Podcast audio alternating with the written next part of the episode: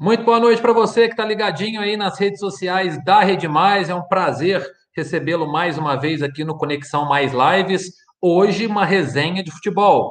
Né? É, eu sou o Marco Antônio Leite, apresentador do programa Ataque, e te convido para esse bate-papo de 45, 50 minutos pelo nosso Facebook, também pelo nosso YouTube, e é claro que também todo o conteúdo do programa fica disponível é, no formato de podcast, para você que quer ouvir com calma, sem pressa. Então, sempre acompanhe as plataformas da Rede Mais para você ficar muito bem informado. Então, vamos aí aos convidados do dia. Primeiramente, já está na tela aqui, tenho o prazer de apresentar Wilson Gotardo, ex-zagueiro, marcou época em vários clubes, acostumadíssimo a levantar taças, diretor de futebol, técnico, tem uma experiência muito grande. Então, Gotardo, boa noite, muito obrigado pela presença. Boa noite, muito bom estar falando sobre futebol, um pouco das nossas vidas, né? um conteúdo às vezes um pouco diferente do que a torcida está acostumada a ouvir, a saber, né? É bom, um papo descontraído, espero que seja divertido também, espero que seja que esse conteúdo traga um pouco de seriedade e algumas coisas que, nós, que sejam cruciais para nosso viver, né? Para nossa vida. Vamos lá, vamos, vamos gastar esse tempo aí bem, bem feito. Tranquilo, obrigado, Gotardo. Eu também apresento o nosso jornalista convidado, nosso amigo, nosso parceiro, Adroaldo Leal. Ele que é setorista do Cruzeiro da Rádio 98 FM de Belo Horizonte. Super sucesso, sucesso absoluto Belo Horizonte. Então, Adroaldo, muito obrigado. É um prazer recebê-lo aqui na nossa live também. Boa noite, Marquinhos, que agradeço o convite. Desde já agradecendo a oportunidade, mandando um abraço para todo mundo que está acompanhando a Conexão Mais. Um abraço também, né, para o capitão da Libertadores, grande Wilson Dotado. Como ele disse, Obrigado. vamos lá para esse bate-papo tranquilo, mais descontraído, né? Afinal de contas, é, esse é o nosso novo momento, né? Essas, a questão das lives, enfim, dessa proximidade mesmo que é a distância. Legal, então vamos lá, vamos é, bater esse papo aqui para a gente bater essa resenha. Ô, Gotardo, eu quero começar por um tema muito atual, que é essa polêmica no Brasil envolvendo o retorno do futebol brasileiro, especificamente o Campeonato Carioca. O Flamengo forçou, forçou, esperneou é, e conseguiu, né, jogou contra o Bangu, venceu, enfim, mas acho que a discussão vai muito além do campo. E agora, depois de uma disputa, mais uma vez no tapetão, é, tem rodada no fim de semana para Botafogo, Fluminense, Vasco. Você acha que esse é o momento de voltar? O que, é que você acha desse retorno do futebol? Quem que tem essa resposta para dar para a torcida, para dar para o povo? Ninguém tem essa resposta exatamente. Você vai dizer que é contra porque os números dizem isso, mas quais números são verdadeiros nisso aí? Eu estou 90 dias uh, lendo tudo que é de política, né? É, vendo é, o, o politicamente correto, né? Sabendo estatísticas, dados da OMS, é, de outros países também, aqui do Brasil relatos de familiares que falam uma coisa e acontece outra nos hospitais. Então, fica aquela, aquela dúvida na mente de todo mundo se está apto ou não a voltar. É lógico que o tempo, as coisas estão mais calmas, aparentemente, né? É, e se fala muito em protocolo, né? E, e, cada um faz a sua parte. Isso é muito importante mesmo, né? É, cada um sabe o que tem em casa, sabe o, o risco que poderá correr ou não. É, nós temos já na Europa já os campeonatos voltando aí à, à, normalidade, sem torcida, obviamente, né? E isso, você vê, o Liverpool hoje foi campeão, né? Depois de 30 anos. Olha que emoção maravilhosa, né, cara? Quem que não quer voltar e voltar para ser campeão como foi, né? Depois de 30 anos, né? Então fica sempre aquela dúvida assim, nós estamos perdendo tempo ou nós estamos dentro do tempo? É, acho que ninguém tem essa resposta, sinceramente ninguém tem. Por, por acaso, alguns clubes estão receosos e nós também temos, que respeitá-los, né? A diretoria aqui do Botafogo Fluminense não querem, tem os seus motivos e nós temos que respeitar também, porque vidas, né? Todas elas são importantes, todas. O Adroaldo, dentro desse assunto, algum tema específico aí para tratar com o Gotardo? Não, eu queria tratar com contato com vocês a respeito dessa questão do ambiente né? Eu sou setorista do Cruzeiro, cubro o dia a dia do clube e a gente não está podendo cobrir, né? Lá em loco, lá na Toca da Raposa, enfim. Mas a gente andou entrevistando alguns jogadores, enfim, e eles têm demonstrado, Gotado, que eles estão se sentindo muito seguros no ambiente, no centro de treinamento. Inclusive, o Cruzeiro teve três casos positivos, né? o Vinícius Popó, o Jean e o Léo. Todos eles já se recuperaram mas dois casos hoje, hoje que haviam dado inconclusivos, hoje deram negativo, então o Cruzeiro está com seu elenco treinando, e os próprios jogadores têm dito isso, que esse protocolo que tendo, eles estão se sentindo mais seguros nos centros de treinamento, passando por todo o protocolo, pelos testes, né, que tem que passar toda semana aí, do que indo, por exemplo, ao supermercado. Como é que você vê isso?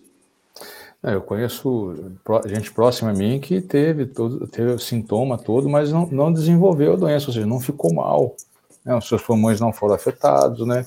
Ficou um Sim. pouco febril, né? Um pouco dolorido, assim. Aí deu positivo, mas não passou disso, né? Assim, cada um reage de uma forma. É, eu acho que tem, acho não, tem que continuar esses cuidados, como na, na vida, né? O atleta principalmente, é, ele é um todo, ele não pode estar tá fragmentando, falou assim: hoje só vou trabalhar a minha alimentação, mas não vou dormir. Diz, é, é um todo, ele tem que fazer uma reavaliação do que precisa ser feito e fazer todos os dias, né? Inclusive o lazer, né? seja um lazer Sim. com a família, seja, se ele é solteiro também, ele tem que. Normalmente solteiro gosta mais de videogame e joguinhos do que o casado, né? Apesar que tem muito casado também que fica diante de uma tela aí que, meu Deus do céu, não fala nem boa noite para a esposa, né? Mas eu, eu, vejo dessa forma assim, ter esse ambiente bem, bem preparado para receber, para treinar, isso é importante. E não, e não tem mágica também, não adianta que ele voltar em dois dias, cinco dias, uma semana, que não, não está preparado para isso. Não fez nada que, que o jogo pede. Treinamento em casa, na, na, no quintal, no apartamento, na varanda, não tem nada, praticamente nada do que o jogo exige.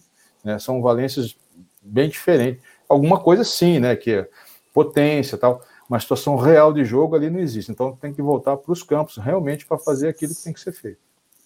Justamente sobre isso, é, eu ia puxar para esse lado, Gotardo. Por exemplo, Fluminense e Botafogo vão jogar praticamente com uma semana, dez dias de treino. É, o risco não é muito grande de lesão muscular, de algo que comprometa, inclusive, futuro prosseguimento da temporada e para qualquer jogador, principalmente aqueles acima dos 30 anos? Não, é, 30 anos eu não sentia nada. Eu comecei a sentir depois. eu comecei a sentir depois dos 35. Não vem com essa história, não, cara. Mas você se cuidava muito, você, tinha um, né, você cuidava muito. Hoje em dia não, tem isso, né, Gotar?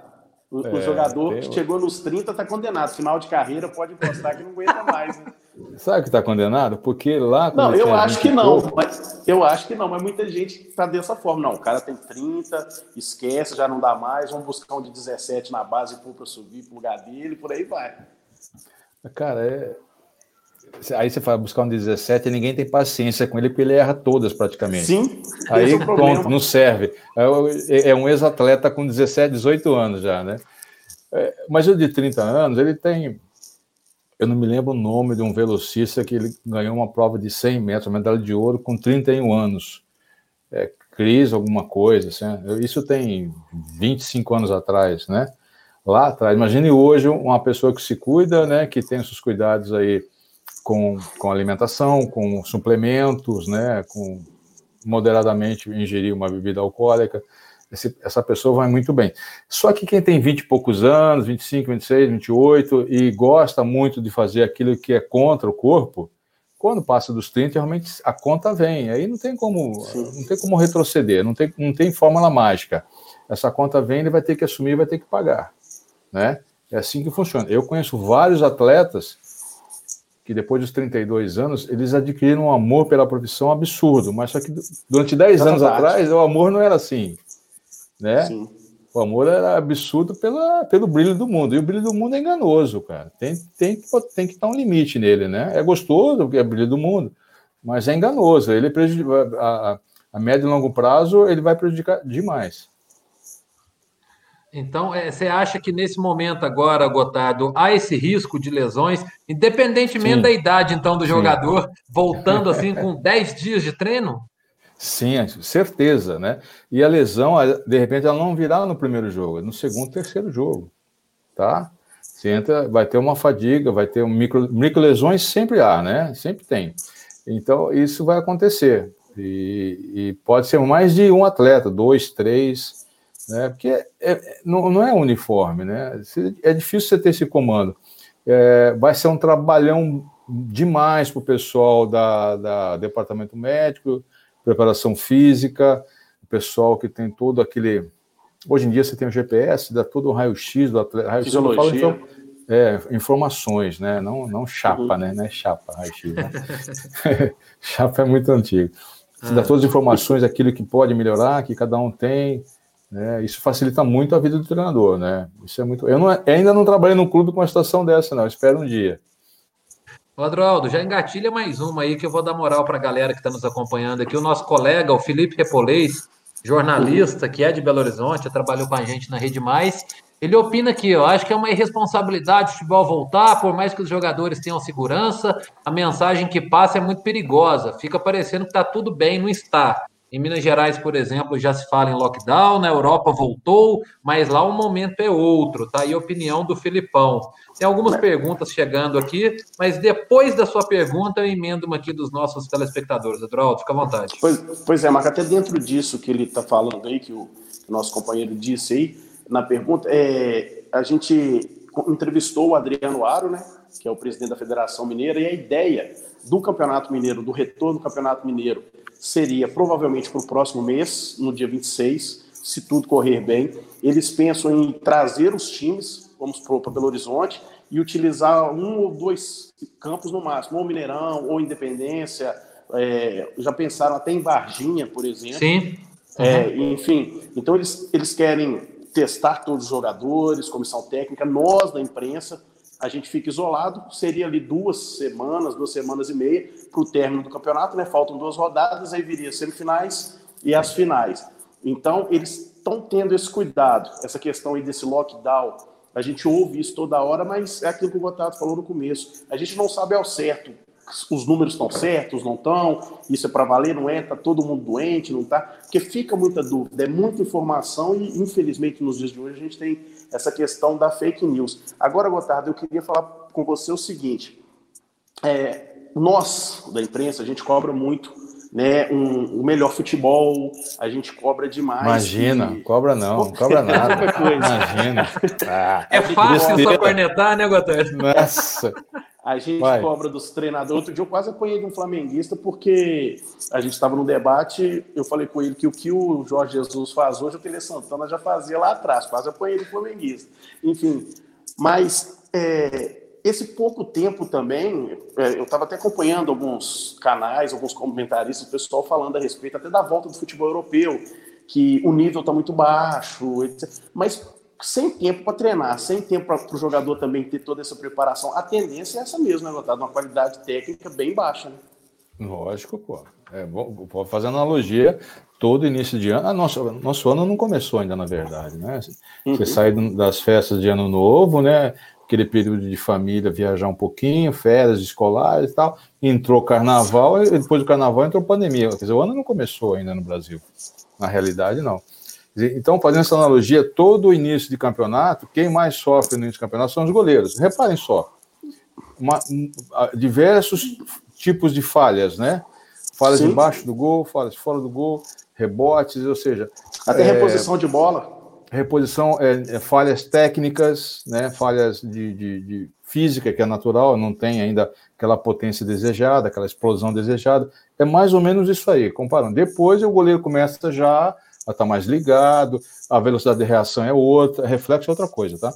Velocidade de reação é outra, tá, já está mais a, ah, refinada, tudo isso é importante. E agora vai acontecer a mesma coisa, pô. Você tem jogadores que, por exemplo, você vai encontrar sempre um jogador animal, um absurdamente cavalo, que não vai sentir nada.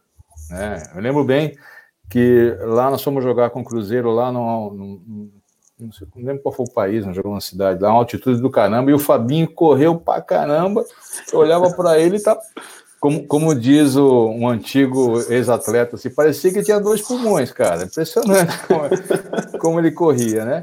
E eu falava, e o, o ar era rarefeito, né? Eu, eu mesmo senti, se puxava, não sentia, né? Mesmo com esse nariz todo, eu tinha dificuldade de, de respirar. E o Fabinho corria muito. Então, isso é muito individual também. Vai da seriedade com que ele se preparou nos bastidores, né? Que isso é algo dele, né? Para ele apresentar alguma coisa melhor ali para os treinadores. Agora, uma dúvida que eu tenho, que gostaria que vocês dois pudessem falar a respeito também. É, a gente sabe que essa volta aí também do Campeonato Carioca teve muita questão do peso do Flamengo. Vocês concordam com isso? Vocês acham que, por exemplo, se tivesse sido um outro clube qualquer que não fosse o Flamengo, teria tido esse, teria reverberado dessa maneira, teria tido essa força para a bola ter voltado a rolar no Rio? Pode não foi só o Flamengo, né? Não foi só o Flamengo, não. Hoje, hoje é uma camisa forte Sim. devido ao seu número de torcedores. E pelo que ele fez, pelo que ele fez no ano passado, né? Gigantou Sim. Em, todo, em todas as competições, então isso fala muito forte. Mas os demais clubes também quiseram, os menores, né? E o Vasco, outro clube grande também, e, e uma, o maior rival do Flamengo também, né? Ou um dos, né? Então, isso aí. É, Botafogo e Fluminense que recuaram, não ficaram convictos, não ficaram firmes no propósito também, e, e até entendo também o motivo, óbvio, né? É, a comissão técnica do Botafogo, principalmente Paulo Tuori, está irredutível, não aceita. É, a ideia dele era iniciar o campeonato, fazer dois jogos, é primeiro dia 5 de julho, ele falou muito bem isso. É, se, se de repente, eu não sei se foi um boato, não, de repente até entregaria o cargo caso o jogo fosse antecipado. Eu não sei se é, foi uma conversa fiada aí, tá? De, uhum. de, de internet mesmo, tá? Eu não conversei com ele, não perguntei nada também, né?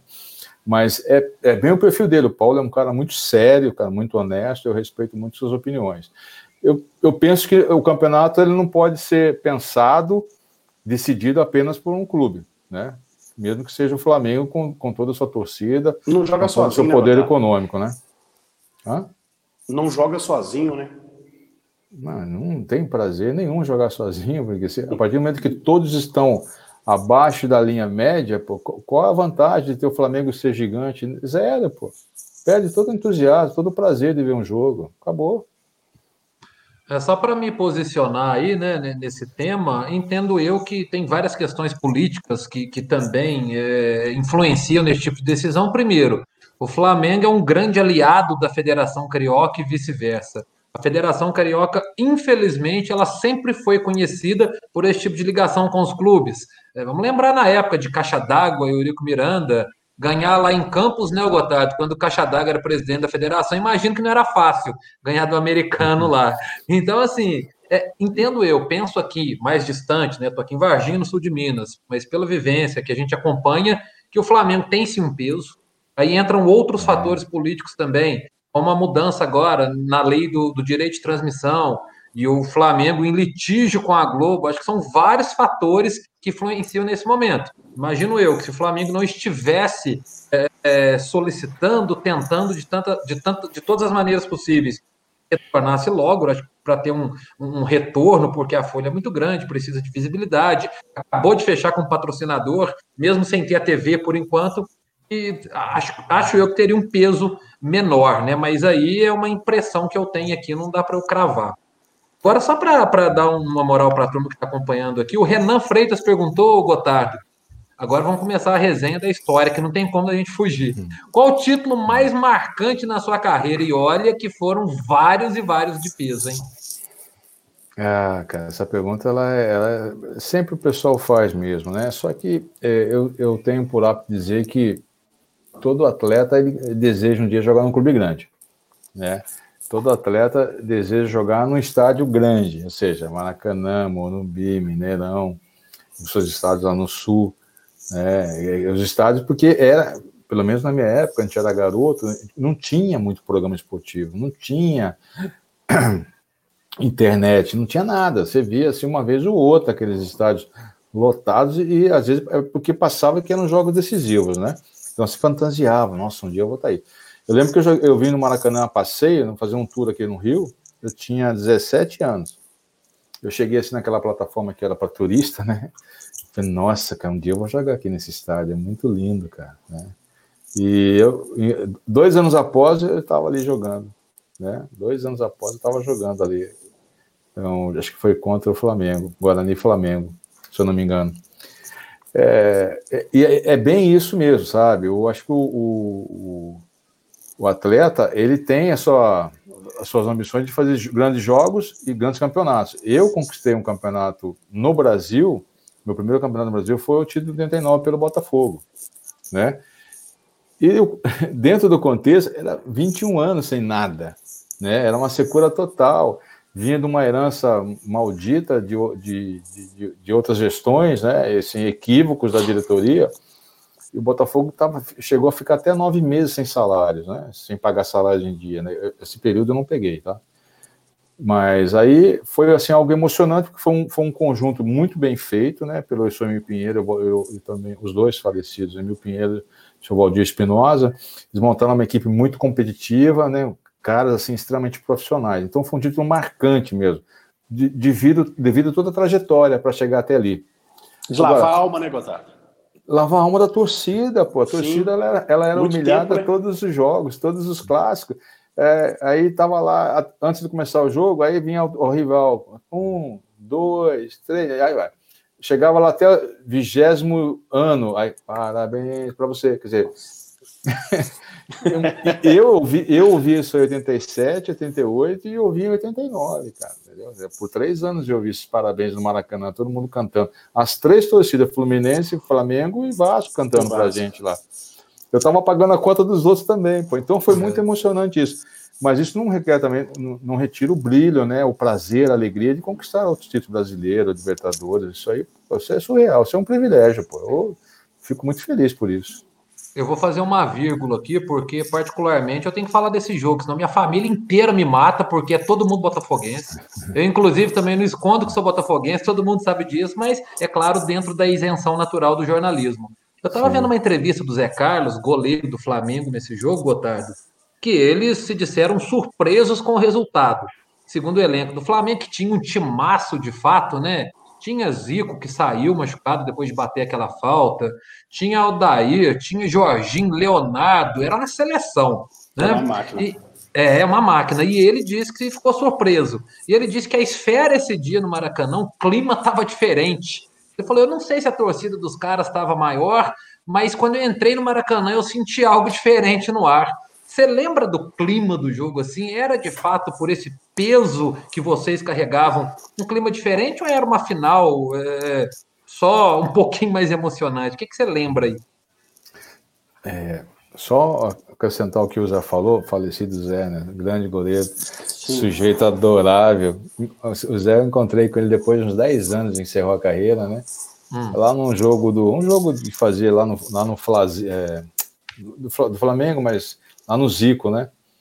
É, no campo do Zico, eu falei, Zé, você tá agarrando muito. Ele falou, não sei o que tá acontecendo, tô agarrando mais agora do que quando jogava. Eu falei, nossa, você tá pegando cada bola difícil, Zé. Por que você não jogava assim, cara? Eu falei, não sei, cara. Pô, que saudade que eu tenho do Zé, cara. Mas esses jogadores que ele citou, esses jogadores evoluíram, tá?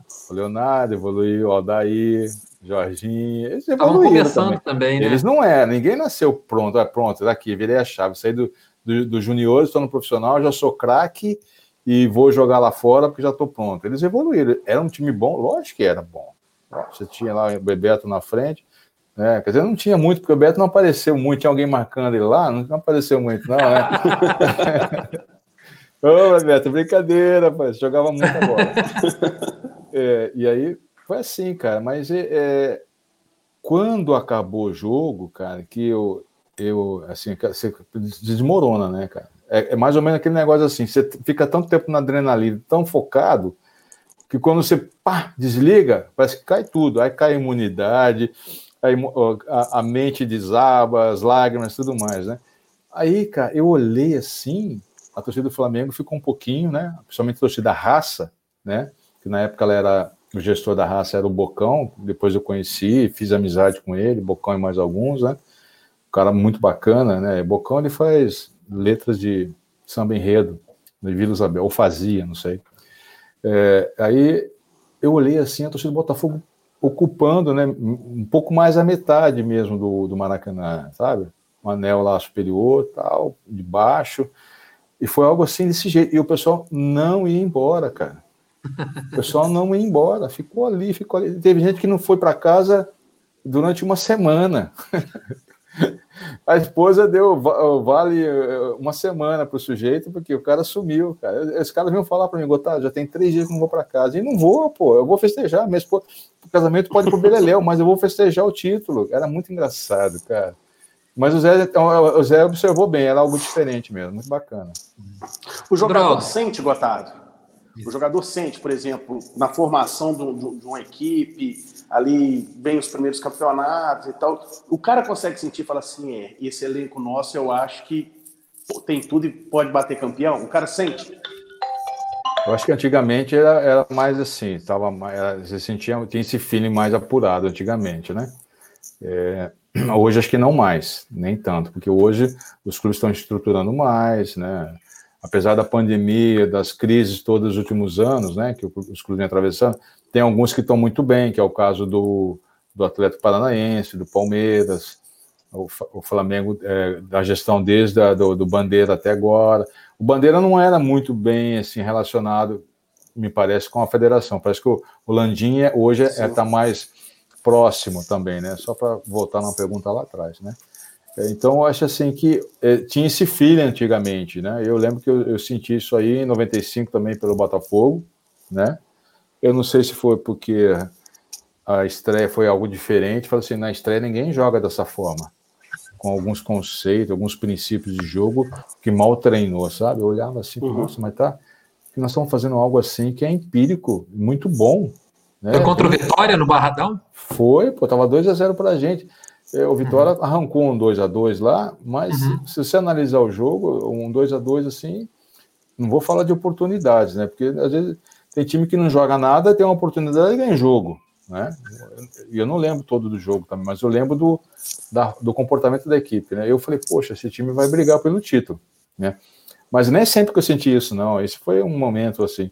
Né? Agora, hoje, você começa a construir a briga pelo campeonato, é, começa a construir fora do campo, né? com a diretoria, com quem ela contrata. Por exemplo, aquele time da Nova Zelândia é, o, os All Blacks, eles para contra, eles têm 86% na sua história, 86%, 86% de, de vitórias.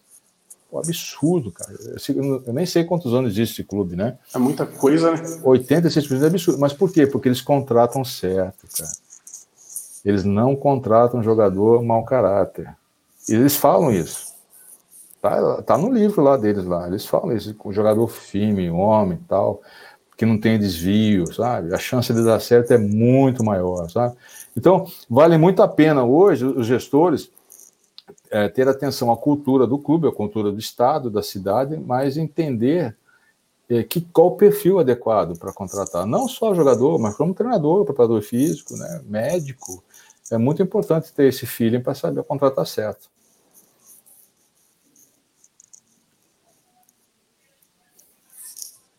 Fiquei sem som. Seu, seu microfone está mutado, Marco? Ah, tá. Eu já. Ah. Porque fazer live em casa tem essas coisas, né? Criançado começa a gritar lá, você tem que ficar esperto. É, tem uma pergunta aqui que está na tela aí, ó, do Miguel, bonezinho do Botafogo. O, o, título mais marcante, você deu indícios que foi 89, mas valorizou todos os outros, e daqui a pouquinho nós vamos falar de 97 da Libertadores. Qual foi o seu gol mais marcante? Ah, fazer, fazer um para zagueiro todo gol é marcante, né? Mas eu fui muito feliz que eu fiz dois gols lá, dois gols que se tornaram gols da rodada, né?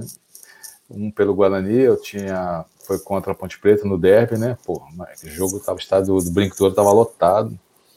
Eu empatei o jogo. Quantos anos, uma... Eu tinha, tinha 19 anos, 19 anos. Eu dominei a bola no peito, sim, é um lançamento, uma, uma invertida, né? Eu entrando na área para o lado oposto da jogada. Eu já era moleque, eu gostava muito de apoiar, né? gostava muito, porque eu também fui lateral.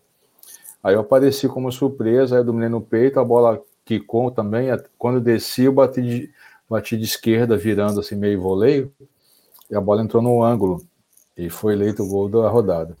Depois eu fiz um contra o Paysandu também, que eu saí de trás, eu driblei acho que uns 4, 5 jogadores também foi o gol da rodada. Até um tempo, uns 10 anos atrás, tinha placa lá no Caio Martins, né? a placa sumiu, não sei o que fizeram com ela. Ah, não é possível. É, zagueiro, é zagueiro mesmo, porque gol de placa de zagueiro, isso não existe. Não, mas é história, gente, né? pô. É, uma história. O gol na final, né, contra o Santos que eu fiz também, é, tem, um, tem um gol eu, eu, dei muitas assistências, eu acho isso também muito bacana, sabe? Dei assistência, assim, várias assistências de cabeça. Por exemplo, uma vez eu Cruzeiro e Cruzeiro e Vasco, Cruzeiro e Flamengo, não sei, aí no Mineirão, é, o Júnior Baiano, é, ele estava me marcando, né? E aí eu falei, o Jean, chamei o de Jean, falei, Jean, é, eu vou deixar você sozinho para cabecear. O Baiano está me marcando, eu vou sair com o Baiano e vou para cima do seu marcador, né? E você vai pegar a bola limpa, você vai fazer o gol. Quer dizer, então, criei uma estratégia para ele fazer um gol. Muito bacana isso aí. Eu saí, o Baiano veio atrás, eu saí e abracei o marcador do. Abracei, não, assim, trombei, né? Uhum. O marcador do Marcelo de Jean. E ele, pum, fez o gol de cabeça. Isso para mim é um gol também, cara. Eu fiquei muito feliz por isso, cara. Isso ninguém fez para mim, tá? Eu sei fazer para os outros também. Você que facilitou para o Digiane. Carambolas, viu, cara? Mas coisa que a torcida não imagina que existe no jogo, entendeu, cara? Eu tenho quarta-luz, um... né? E tem, a, eu... e tem eu, era marcação homem a homem, né? Mano a mano, né? um contra um, sei, individual. E, né? e, e, agora, Gotardo, eu tenho o privilégio de, de transmitir os jogos do Cruzeiro. Sou cruzeirense, setorista do Cruzeiro, enfim. E a gente ouve muita coisa ali embaixo, que o torcedor não, não imagina o que acontece, né? Aquela, é. aquela a, a, hora da bola na área. Hoje em dia até menos por causa do VAR e tudo, mas até antes do VAR a gente ouvia muita coisa, né? Camisa enrolada no dedo, puxão, ameaça para lá, para cá, aquela coisa do futebol. E pisão. torcedor. É, pisão. Oh, pisão no... O cara vai subir. O que aconteceu, cara? É, o cara alguém tá pisando no seu pé. Exatamente. Ninguém sabe o que, que aconteceu. O Adilson Batista, ele estava treinando o Cruzeiro antes da chegada do Enderson. Ele falava muito isso, que o zagueiro dele tinha que chegar junto e agora ia ter que saber fazer melhor a falta, porque com o VAR ia ficar meio complicado. E o torcedor vai ter essa oportunidade, né? Porque. É os microfones hoje captam qualquer coisa. Sem torcida no estádio, a não ser que coloque o som, né, um som gravado de torcida, o torcedor vai escutar muita coisa que a gente escuta lá embaixo, né, Gotardo? É, é, muita coisa, é verdade. Eu, eu, lembro que o garoto eh, Guarani e Portu, é, Guarani Palmeiras no Parque Antártica, e o menino pelo Guarani, o Enéas, né, foi, era um meia-direita que foi formado na portuguesa, né? Negão atacante bom pra caramba. E ele jogando no Palmeiras, aí ele a bola veio escanteio, a bola viajando, ele colocou uma perna atrás de mim assim, fez assim, ó, empurrou. Me empurrou, eu tropecei na perna dele, caí, fiquei sentado, não tinha VAR na época, né? Ele, uhum. Aí ele fez o gol de cabeça, quer dizer, então tem muitas coisas assim é, é, interessantes que acontecem no jogo e não deu nem para reclamar, porque como é que o jogo contra o Guarani no Parque Antártica numa quarta-feira à noite Gol do Palmeiras lá, o juiz, o juiz assim: não, foi falta em você, menino. O Bandeira já correu pro meio, né? pô. Hã? O Bandeira já correu pro meio e não quis saber, né? É, então tem esse, esses detalhes todos, essa riqueza de detalhes que a, que a, torcida, às vezes, ela, como é muito passional, né? Às vezes ela atropela um pouco, é um pouquinho injusta também com o jogador, é um pouquinho injusta, né? Pega pesado com quem não merece e alivia quem merece ser pressionado. E hoje em dia está muito claro, né, Gotardo? Parece que até os próprios jogadores, pelo menos eu estou falando pelo que eu tenho visto aqui em Belo Horizonte, né, cobrindo o dia a dia do Cruzeiro, até questão do Atlético, o Igor, que é o setorista do Atlético, a gente tem visto isso. Hoje em dia, essa turma mais correta, esses jogadores de mais caráter, esses caras que são mais profissionais, digamos assim, eles meio que já estão aprendendo a como é que dá uma excluídazinha na turma que já é mais da bagunça, a turma que não é muito profissional, que eles sabem que isso vai comprometer a carreira deles também, né? Compromete o clube. É, isso é, o muito, clube, principalmente. Isso é muito sério, compromete o clube, cara. Isso quem, quem tem que administrar são os gestores. Isso não é só o treinador, não, hein? O duro é Essa quando o gestor é pior do que esses caras. ah, fiquei sabendo das histórias, fiquei sabendo. Não pode ser, cara, não pode. Não tem cabimento um negócio desse. Você reunir a galerinha da, da balada e vamos festejar. Não pode ser assim, cara, sabe? Amiguinha aqui, não. E as quatro linhas depois. Aí, olha o que aconteceu com Constituição aí no, em Minas Gerais. Isso é um absurdo, cara. É uma mancha agora que jamais apagará, cara. Nunca mais. Você pode ganhar 10 Libertadores, você pode fazer o que for. Acabou, cara. Acabou. Você não tem volta, cara. Tá? Tem que construir um outro mundo, começar do zero, porque todo mundo deleta o que tem em mente e acabou. É uma como pena diria... essa responsabilidade, cara. Vai muito além. É, é e como diria um amigo meu, uma cicatriz no, no rosto, né? uma cicatriz na cara que não tem jeito, chama atenção. E aquilo que você falou, né, Gotado? A instituição é muito prejudicada e alguns jogadores que prejudicaram a instituição ganham de brinde, por exemplo, está disputando a Libertadores por um outro clube grande. Então, eu quando fui diretor técnico no Botafogo em, 90, em 2014, eu tinha, eu tinha muitas ideias, tenho as ideias, desenvolvo algumas, penso, copio, uhum. melhoro outras, adapto. Eu acho que o mundo está assim, né? te dá a oportunidade Sim. hoje de você criar em cima de, de, boas ideias também. Eu pensei muito em, em contratos de produtividade, é, em metas, em desafios, em obrigações e deveres do atleta e também, lógico, os deveres do clube. Claro. Né? O clube também tem suas obrigações, por exemplo, salários atrasados. É, em hipótese alguma deve se atrasar salário, mas por um momento ou outro, uma pandemia ou outra, isso vai acontecer, né?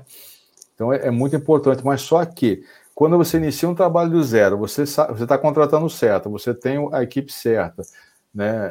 É, com a margem de erro, certeza que vai ser baixa, você consegue ter a gestão desse grupo. Se você chega num grupo onde tem lá, né, vícios, comportamentos, é, alguém que se julga dono do clube, dono do campo, dono do treino, não vai dar certo. Porque a partir do momento que nós estamos num mundo hoje onde as divergências de ideias, né, ou seja, é, só aquilo que é óbvio, né, o que é óbvio todo mundo aceita, mas aquele que foge um pouquinho do, do seu conceito, da sua ideia, é, é, existe uma intolerância absurda. Né?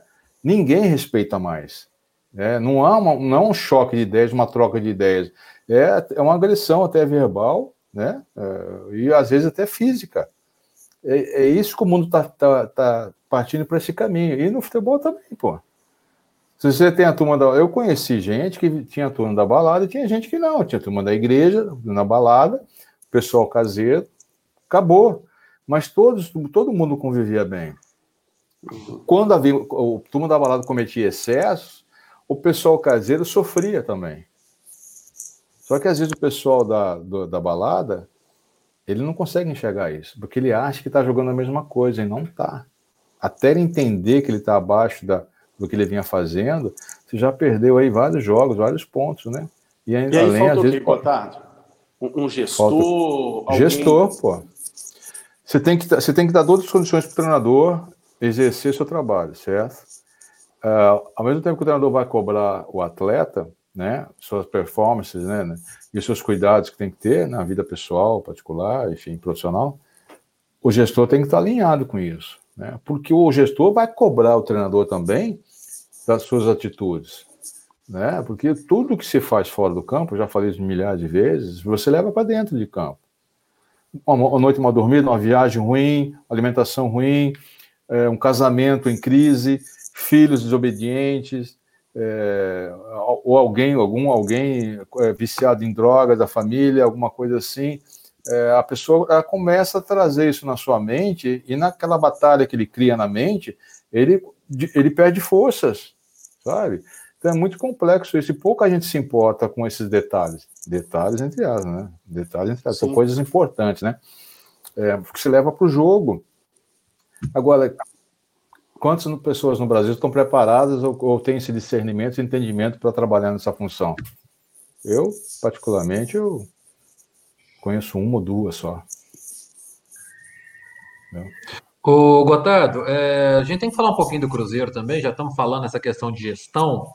É, eu acho que seria uma pergunta muito vazia a gente falar simplesmente que é, se faltou gestão para o rebaixamento, isso é óbvio, é evidente. É uma criança, né, vai saber avaliar isso. Mas nós temos um caso, né, que foi que, que noticiado ontem, que repercutiu hoje, inclusive, com o um vídeo do presidente do Cruzeiro, o Sérgio Rodrigues, do retorno do Henrique, né, no começo do ano. Foi emprestado para o Fluminense, já voltou para o Cruzeiro, pegou muita, muita gente surpresa, e o Adroaldo pode falar com muito mais propriedade é, que eu sobre isso. É, mas esse pode ser um, um, um exemplo bem claro de que quando o ambiente não é bom externo, do, do gestor, próprio jogador ele, ele, não quer fazer parte disso e aceitou, no caso do Henrique, esse empréstimo meio que forçadamente? É, ele, pelo que eu soube, ele foi colocado para fora, né, cara? Sim. É, foi colocado para fora. Fiquei sabendo aí recentemente. Isso é um, né, uma forma de você avaliar, discutir uma renovação de contrato, uma diminuição de valores. Eu acho que tem meios melhores para isso, né? É, e, e, deve ter acontecido também com outro atleta, não. Eu penso assim, eles tiveram tempo, nós estamos falando de outra, outra diretoria, né? Uhum. É, tiveram tempo Sim. suficiente para avaliar, né, naquele grupo, quem tinha condições de, de honrar a camisa ou não.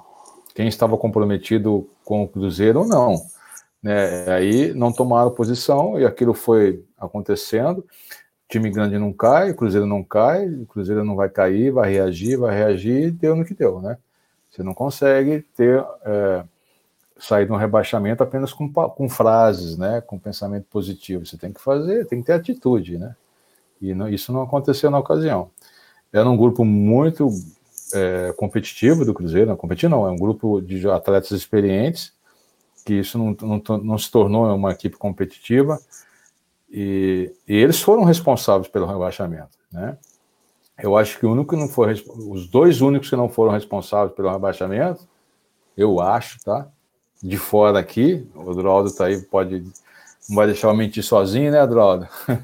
Nunca. É, não deixa eu mentir sozinho, não, pelo amor de Deus. Pode deixar. É, o, eu acho que foi o Rogério Ceni e o Adilson. Só Sim. os dois, só os dois que não foram responsáveis. Na minha concepção, os dois, eu isento de qualquer responsabilidade. Inclusive, o Rogério Ceni foi o único a ter a coragem de admitir publicamente o que estava acontecendo. Inclusive, ele se ofereceu para continuar no Cruzeiro até dezembro, sem receber absolutamente nada. Ele falou: olha, se me deixarem trabalhar, se deixarem eu tomar as providências que devem ser tomadas, né, que deveriam ter sido tomadas na época, é, eu só vou receber só se eu salvar o Cruzeiro. Ele tinha certeza que ele conseguiria fazer isso, mas para isso ele ia ter que afastar os nego velho, o jogador do, né, os jogadores da antiga diretoria do Cruzeiro. Isso ficou muito claro. O Adilson Batista até disse, o Gotardo e Marco, não sei se vocês estão lembrados, no início do ano, que muitas coisas acontecem que eles ficam sabendo depois. E ele pegou e falou de todos os jogadores que saíram saíram por empréstimo, ou jogadores que não aceitaram a readequação salarial, que foram embora, o único que ele aceitaria de volta no time dele seria o Henrique, o único, segundo o Adilson Batista. Então, é, problema de gestão foi uma coisa absurda, o elenco estava rachado e, e a, às vezes a gente, nós, repórteres, a gente fica como mentiroso, Gotado, porque eu tenho que perguntar pro cara, e aí, tá tendo problema, não tá? Aí o cara, não, não tá, não sei o quê. Aí começa a vir o torcedor, ah, vocês estão inventando crise, vocês estão inventando coisa que não tem. E a gente quando o ambiente não é bom, a gente está lá no dia a dia vendo e realmente o ambiente era, era meio nebuloso, principalmente no, no final do ano passado. Dividido, né? Bem dividido, né? Você tinha um pessoal mais é, recatado, pessoal mais festivo. Eu, eu via, eu não, eu não acompanhava diariamente, mas às vezes eu via as fotos aí que saíam nas redes sociais, as coisas, os comentários, eu falava, né, é incompatível com a vida profissional, não pode ser um negócio desse, sabe? É, gente ganhando peso, né, jogando Sim. pouco, né?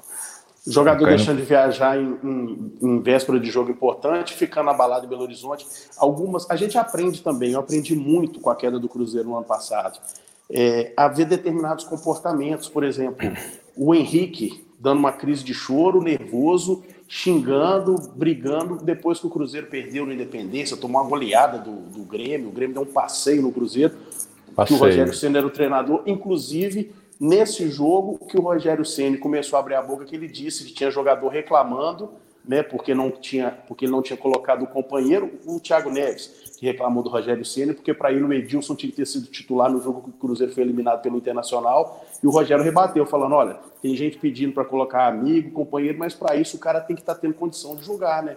Então aí ali ele já começou a dar as dicas, olha, tá errado. É, eu acho que o Rogério não é para tornar isso público. Acho que ele, ele errou, talvez muita pressão, muita coisa. Isso é, é uma situação que não era para ninguém saber. Isso tem que ser decidido lá dentro. Né? Você chama os dois ali, pode chamar, poderia chamar também o capitão, que era o Fred, ou o Henrique, não sei, ou o Dedé. Ó, tá acontecendo isso aqui, estão falando isso aqui. Essa conversa comigo não cola. Pronto. Uhum. Não cola. Mas você não acha. É, eu não admito não acha, isso daí. Você não acha que ele pode ter feito isso até numa maneira de tentar se resguardar, uma vez que ele já sabia que o antigo vice de futebol, que a diretoria apoiava esses caras que estavam fazendo a, a, as coisas erradas? Não, eu, eu não acho, não. Eu estou dizendo que não daria certo nunca. Não daria certo nunca essa, essa atitude do, do Rogério. Nunca. Porque o, o, time, ele tinha, pelo que eu vi, existia um grupo bem forte, né? E fortalecido Sim. até por alguns gestores. Então, como vai dar certo? Né? Eu acho que ele procurou. Essa talvez seria a última opção. A primeira seria no vestiário, crucifica dois ou três ali e, e vamos para o jogo. Dessa forma, sabe? Ah, não deu. Pega o garoto da base lá, chama lá o, o Zezinho lá da base lá. Vem daqui, vai jogar. Pronto, cara. Pronto. Entendeu? Acho que ia ser assim. De repente, aqueles que queriam iam ajudar, iam se propor a ajudar muito o Zezinho. Zezinho, você vai dar certo, fica aqui comigo. Eu acho, uhum. tá? Eu acho, tá? Que eles também não seriam omissos nesse ponto, né? Então, acho que foram. Assim, por isso que, até na, conversando aqui antes da, da, nossa, da nossa live, qual era a pergunta mesmo que deveria ser feita para os atletas que. Os líderes do grupo mesmo, lembra daí, Adrodo, que nós falamos aqui? O que, que vocês deixaram de fazer que evita, evitaria o rebaixamento do Cruzeiro? Pô, cara. Uhum. O que, que faltou, né? É, por parte de vocês. De repente, alguém vai dizer assim: ó, eu fiz tudo que estava ao meu alcance, mas eu, mas eu me senti sozinho. Pode ser, pode ser, já passei por isso também. Você fica ali, você tenta fazer de tudo possível, mas a sabotagem é absurda. Você não consegue mudar o quadro, você não tem força para mudar o quadro. Eu sei bem que é isso, né? Mas eu não sei se realmente a, a pessoa chegou a fazer tudo. Porque esse tudo ele vai, ele vai somatizar até, de repente, um mal-estar físico. Né? Porque é muito aborrecimento pela frente, cara.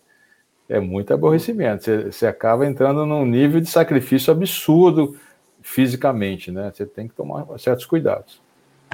O Adroaldo, subiu a plaquinha aqui, teremos mais três minutos, então vou te uhum. dar essa moral como jornalista convidado aí nessa parceria. É. Você que está no dia a dia do Cruzeiro aí, fazer a última pergunta para o Gotardo antes da gente Deixa encerrar. Deixa eu só falar, brother. Eu não falei para ninguém, não. Vou revelar aqui para vocês. aqui. Hum. Quando o Rogério Senna chegou, eu, eu conheço o Rogério, nós jogamos junto no São Paulo, conheço ele, a pessoa, o caráter, sabe? A, a, a, aquela adrenalina, aquilo que corre nele aqui, vencedor, conheço bem. Eu sei como é que ele é. é aí eu, analisando o grupo do Cruzeiro, eu falei, cara, eu vou lá no Cruzeiro. Aí eu procurei o Marcelo de Jean, falei com ele.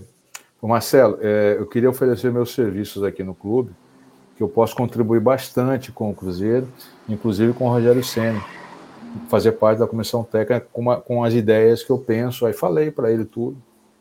Aí ele levou as ideias para o diretor e depois de uma semana eles promoveram o treinador da base.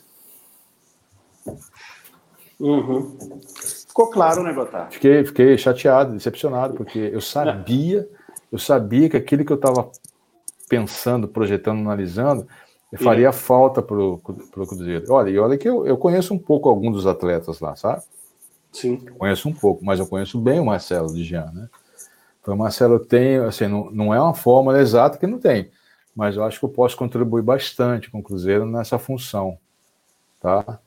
Não, eu não ia ficar na cadeira, né? não, eu ia ficar junto com o Rogério Senna ali. Né? Eu seria uma pessoa do clube.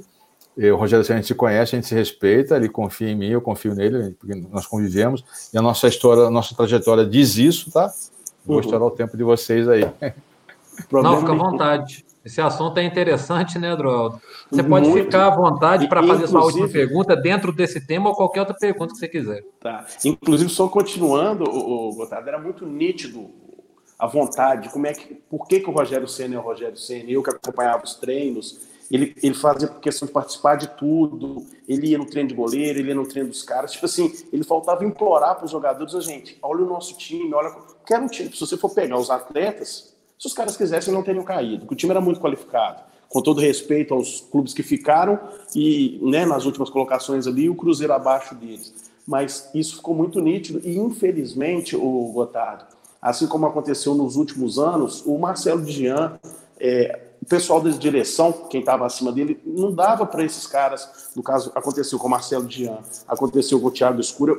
Pelo que eu me lembro, o último diretor de futebol mesmo, que tinha autonomia no Cruzeiro, foi o Alexandre Matos. Dele para os outros, chegando no Dian, os caras eram amordaçados, os caras não tinham essa, é, como é que eu vou dizer, essa autonomia, né? Os diretores não deixavam. Então, mesmo que o Dian tivesse falado, olha, traga o Wilson, vamos trazer o Gotado, ele vai ajudar, etc, etc. Se os caras não quisessem, como pelo visto, né, eles não quiseram, certamente eles, eles vetaram como foi feito, porque isso é além dele. Foi, aconteceu com o Thiago Escuro, aconteceu com o próprio Wilson Gotado, aconteceu com o Simar Policem, que, que teve. É.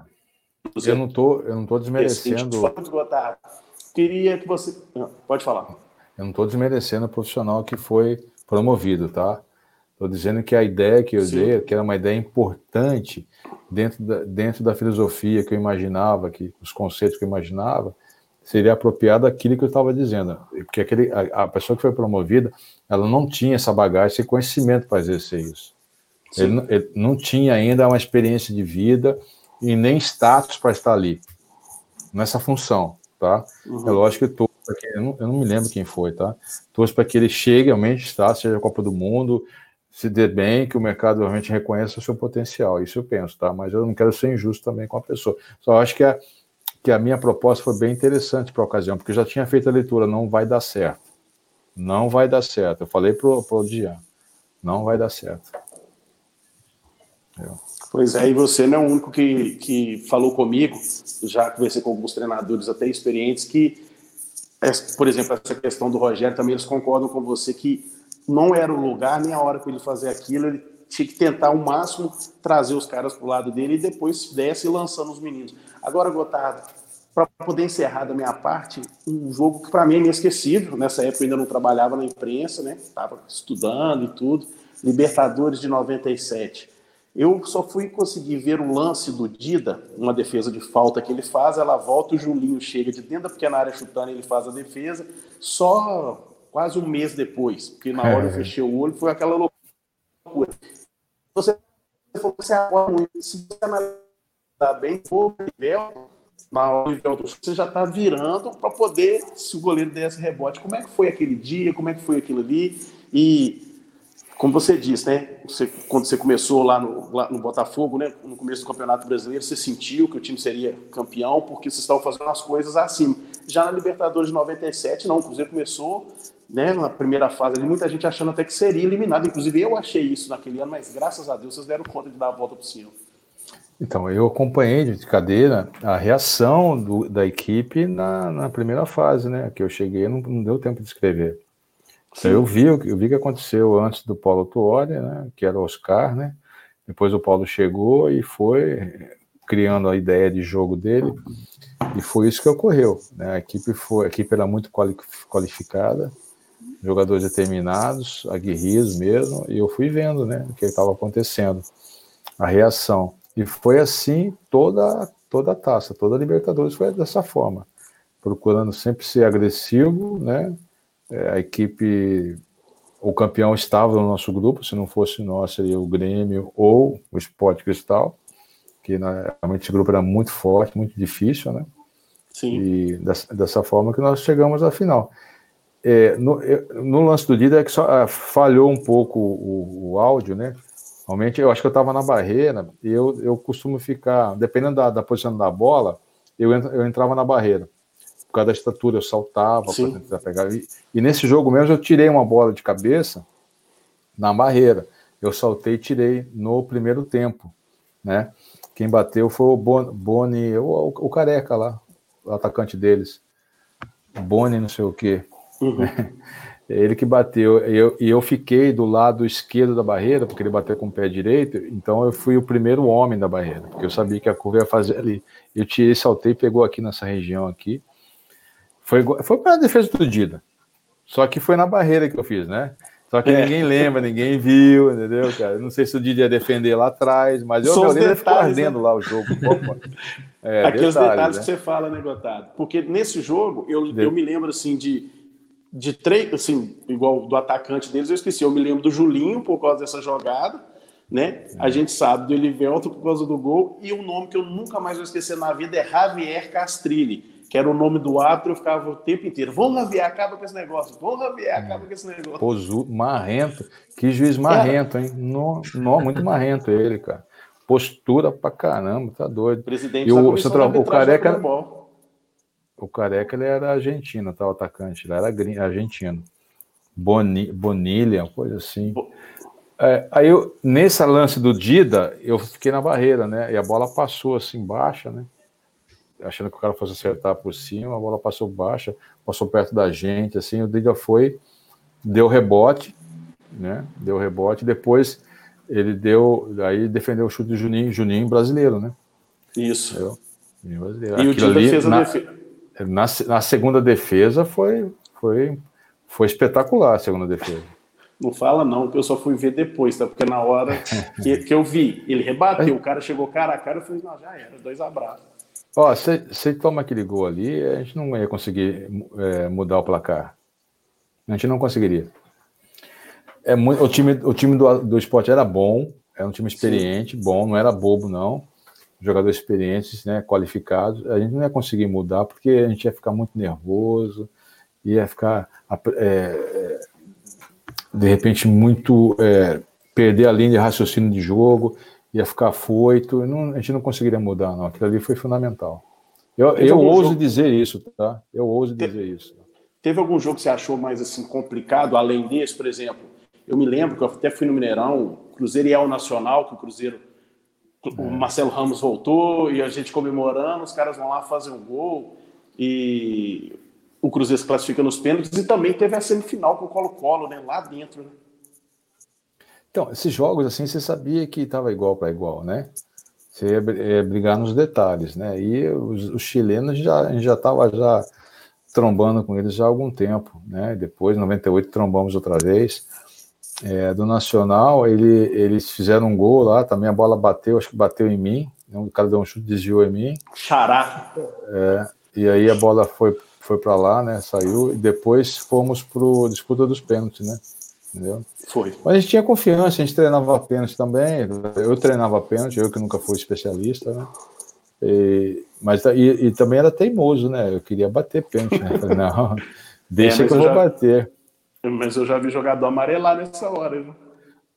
Mas assim, não é que não é, é difícil, ainda mais se bater um, o quinto pênalti, você não pode errar. O quarto pênalti, que, pô, meu Deus, se errar, tô eliminado, né? É, isso é muito difícil. Não vai dizer que, ah, não, eu sou valentão, eu posso tudo, eu vou resolver. Pô, o Neymar, que bateu a penalidade na final olímpica aqui no Maracanã contra a Alemanha, ele sentiu, o cara craque, um fenômeno, ele sentiu a batida, pô. Como é que a gente não vai sentir num jogo decisivo de, de Libertadores? Lógico, você, tem que ter duas coisas, assim. Eu vou bater porque eu sou capaz. Eu fazia isso. Eu vou escolher o canto e vou bater nesse canto. É lógico, você estuda o goleiro e define o canto. Eu nunca fui daquele que cheguei igual Evair, Evair, João Paulo, ponta esquerda, que jogou no Guarani no Bari. É, qual outro? O Sassá bate pênalti muito bem. O, o um, um centroavante canhoto jogou no Fluminense no Palmeiras também, né? O Gilberto, o outro, bate pênalti absurdamente bem. Esses caras chegam assim, o goleiro pode se multiplicar, mas eles escolhem um canto, um pedaço que o goleiro não vai. Eu não sei como é que eles conseguem isso. O Josimar, jogando na seleção brasileira lateral direito, jogou no Botafogo também, batia bem. Ele olhava para o espaço, ele não olhava nem para a bola e nem para o goleiro. Ele olhava assim, meio termo assim. Aí ele conseguia ver a movimentação do goleiro, aí ele tirava no canto oposto, né? Uhum. Então eu não, eu decidi o canto já direto. Vou bater aqui que é mais fácil e, e, pronto. Porque eu também aprendi com, com o zagueiro, né? o treinador Edinho foi meu, meu treinador lá no Marítimo, Portugal, ele falava assim, eu vou bater lá em cima e vou avisar o goleiro, ele não vai pegar. E fazia isso. Pode nesse canto que eu vou bater, né? Eu acho que o goleiro não ia, né, direto assim, né? Mas ele batia do, do meio para cima, mais para cima ainda, né? Da meia altura, e é indefensável. É indefensável. Muita técnica para bater ali, cara. Indefensável. Aí, só que eu não batia alto assim, desse jeito. Mas eu definia bem e tentava pegar a rede lateral. É, são, são detalhes aí, né, que só quem conviveu, no caso do Gotardo, continuou convivendo no meio do futebol, é, só quem passou por isso pode trazer para a gente. A torcida gosta muito, né? O pessoal perguntando aqui, o pessoal chegando, ainda falando boa noite, só que nós temos um tempo, né? Então, assim, Adroaldo, eu quero primeiramente agradecer a você por essa parceria, né? Precisar de alguma coisa aqui no sul de Minas, Zona da Mata, norte de Minas, nós estamos por aqui. E a última pergunta, Gotardo, eu não posso deixar de fazer, até por respeito aqui ao, pessoal que está curtindo a live, sobre o Cruzeiro também. Chegou no Mundial, foi jogar contra o Borussia. O elenco, é, como é que repercutiu no elenco a contratação dos jogadores que foram chamados, entre aspas, de jogadores de aluguel, é, chegaram para jogar o Mundial? Isso influenciou? Teve um peso ou você acha que não? É, os, os, quatro atletas que foram contratados, quatro, deixa eu botar aqui quatro, tá? gente que acha que só tem três, né? Quatro, né? uhum. né? Foram três. É, eles foram bem recebidos pelo grupo, tá? Eles não tinham nada a ver com isso. Eles foram recebidos porque eram um colega de profissão, até porque é, eu já conhecia é, três bem, deles, né? Conhecia bem o, o Gonçalves Pantera e o Bebeto. O Alberto Valentim estava começando, né? Estava no Atlético Paranaense, eu acho. Tanto é que ele nem jogou, é, mas foi pedido pelo Nelson, né, o treinador. E o Zezé atendeu. É lógico que o Zezé gastou tudo que tinha que gastar, se esforçou o máximo que, que, que ele podia para tentar trazer o título para Belo Horizonte. Foi isso que aconteceu. Dizer que os atletas ficaram satisfeitos em perder a posição, perder a vaga ou a, ou a exclusão de meia dúzia, certeza que não ficaram satisfeitos. Né? Mas só que eles focaram, eles foram profissionais, eles focaram, gente, vamos vencer este título, e se a gente vencer, eu, eu pensando, tá? Se a gente vencer, a gente dedica aquela galerinha que ficou lá que não foi, que não viajou e que de repente também não tinha condições de viajar, né? Por de repente não atender, não atender o nível técnico do jogo, mas que todos eles sejam merecidamente honrados pelo que fizeram ao longo do ano. Né? Eu acho que o pessoal foi bastante profissional. Eu não tenho nada que reclamar dos atletas, não. Nesse, nesse período de preparação e jogo lá contra o Borussia. Tranquilo, Adroaldo. Então, muito obrigado viu, mais uma vez. É... Eu que agradeço, Marco. Que estejamos juntos numa próxima oportunidade aí. É só convidar tá que bom. eu adorei o convite, é. participo quando você pedir. E, Gotardo, tudo bem, né? Os jogadores não têm culpa, mas aquele treinadorzinho me matou, viu? Como é que o cara me deixa o capitão fora? O cara coloca o cara do gol do título Libertadores para jogar na lateral. Inventou modo é. demais, cara. Faz o arroz com feijão. É, eu falo mesmo, ele foi o maior responsável por tudo, né? Ele que tomou decisões importantes, não uma semana antes do jogo, ele tomou decisões importantes dois meses antes, né? Eu falo isso, não tenho dúvida nenhuma. Eu posso debater, debater em qualquer momento, qualquer assunto com ele na ocasião, porque eu tenho conhecimento do que eu vi, né, cara? Ah, Gotardo, você é dono da verdade. Não, não sou dono da verdade. Mas acredito muito que o que eu vi foi decisivo para tal situação. Beleza, gente. Então agradeço a paciência aí, a, por ter aceitado o convite também. Nós estouramos aí quase 20 minutos. Por mim, eu ficava aqui até amanhã, porque tem muito assunto que não foi abordado, mas até por respeito é. ao Gotardo, ao Adroaldo, que tem outros afazeres aí. Então, agradeço muito a vocês. Gotardo, valeu mesmo, obrigado e todo sucesso nessa sua carreira de gestor. O futebol precisa de pessoas sérias, é, pessoas com ideias diferentes e aqueles também que não têm ideias diferentes mas é que saiba, né, tem um dom para absorver aquilo que é legal, porque não é problema nenhum a gente copiar algo que dá certo, mas é claro, cada um é com seu toque, né? E principalmente pessoas de caráter, né? Exatamente. Está é, escrito no livro, o legado do, do, do time All, All Blacks. É importante que as pessoas entendam esse momento da nossa vida. Eu não acho que o mundo vai ser melhor por causa da pandemia, não. O mundo só é melhor se a pessoa se transformar de dentro para fora. Só isso. Né? A começar na sua casa, no seu trabalho, né? a melhorar o seu relacionamento de dentro para fora, o seu coração com o seu vizinho, né, o seu colega. É a única chance. No vírus não vai mudar isso. O que vai acontecer com a pandemia é que quem perdeu um ente querido, isso é irreparável. Essas pessoas serão tocadas mesmo lá na alma. Isso é certeza, né? Alguém perdeu um amigo muito próximo. Eu, eu, eu perdi uma, amiga muito próxima, mas ela já tinha um problema, tá? E olha que o, o marido dela é médico, né? Um cardiologista, né? assim, foi feito de tudo, né? Absurdo, mas é, ficamos arrasados com essa, né? Mas eu acho que essa, essa, essa melhora vai partir de cada um, no dia a dia, no trabalho. Chega de ser espertalhão, chega de ser abusado, chega de ser irresponsável, chega de ser aquele cara que minha mãe falava antigamente, dá o tapa, esconde a mão. E se, se a pessoa souber que ser honesto vale a pena, cara, sabe, dá orgulho para os seus filhos, cara. Imagina seus filhos ter referência de um pai trabalhador, honesto, cara. Ah, ele é pobre, mas ele é honesto, pô. Meu pai é honesto. Pode botar na lápide. Aqui já um homem honesto aqui, sim. Tem que ser dessa forma, pô. Parar com jeitinho, com absurdo, com ativismo, com, com uh, ativismo uh, de pessoas aí que, que tem uma caneta poderosa e canaliza para o mal. Ah, isso é pau para outra hora, tá? Tranquilo, gente. Valeu, agradeço cara. então aos participantes. É claro que agradeço a você que nos acompanhou aqui no Rede Mais HD, também no YouTube e no Facebook. E lembro que o conteúdo fica disponível também em formato podcast para você que acompanha as nossas redes sociais. Um abraço para todo mundo, foi um prazer falar com vocês. E na semana que vem tem mais. Na terça-feira tem o Conexão Mais Live, sempre com um assunto de economia, política, algo de interesse total, claro, que vai mudar a sua vida. E na quinta-feira tem a nossa resenha esportiva. Valeu, galera. Uma boa noite. Até mais.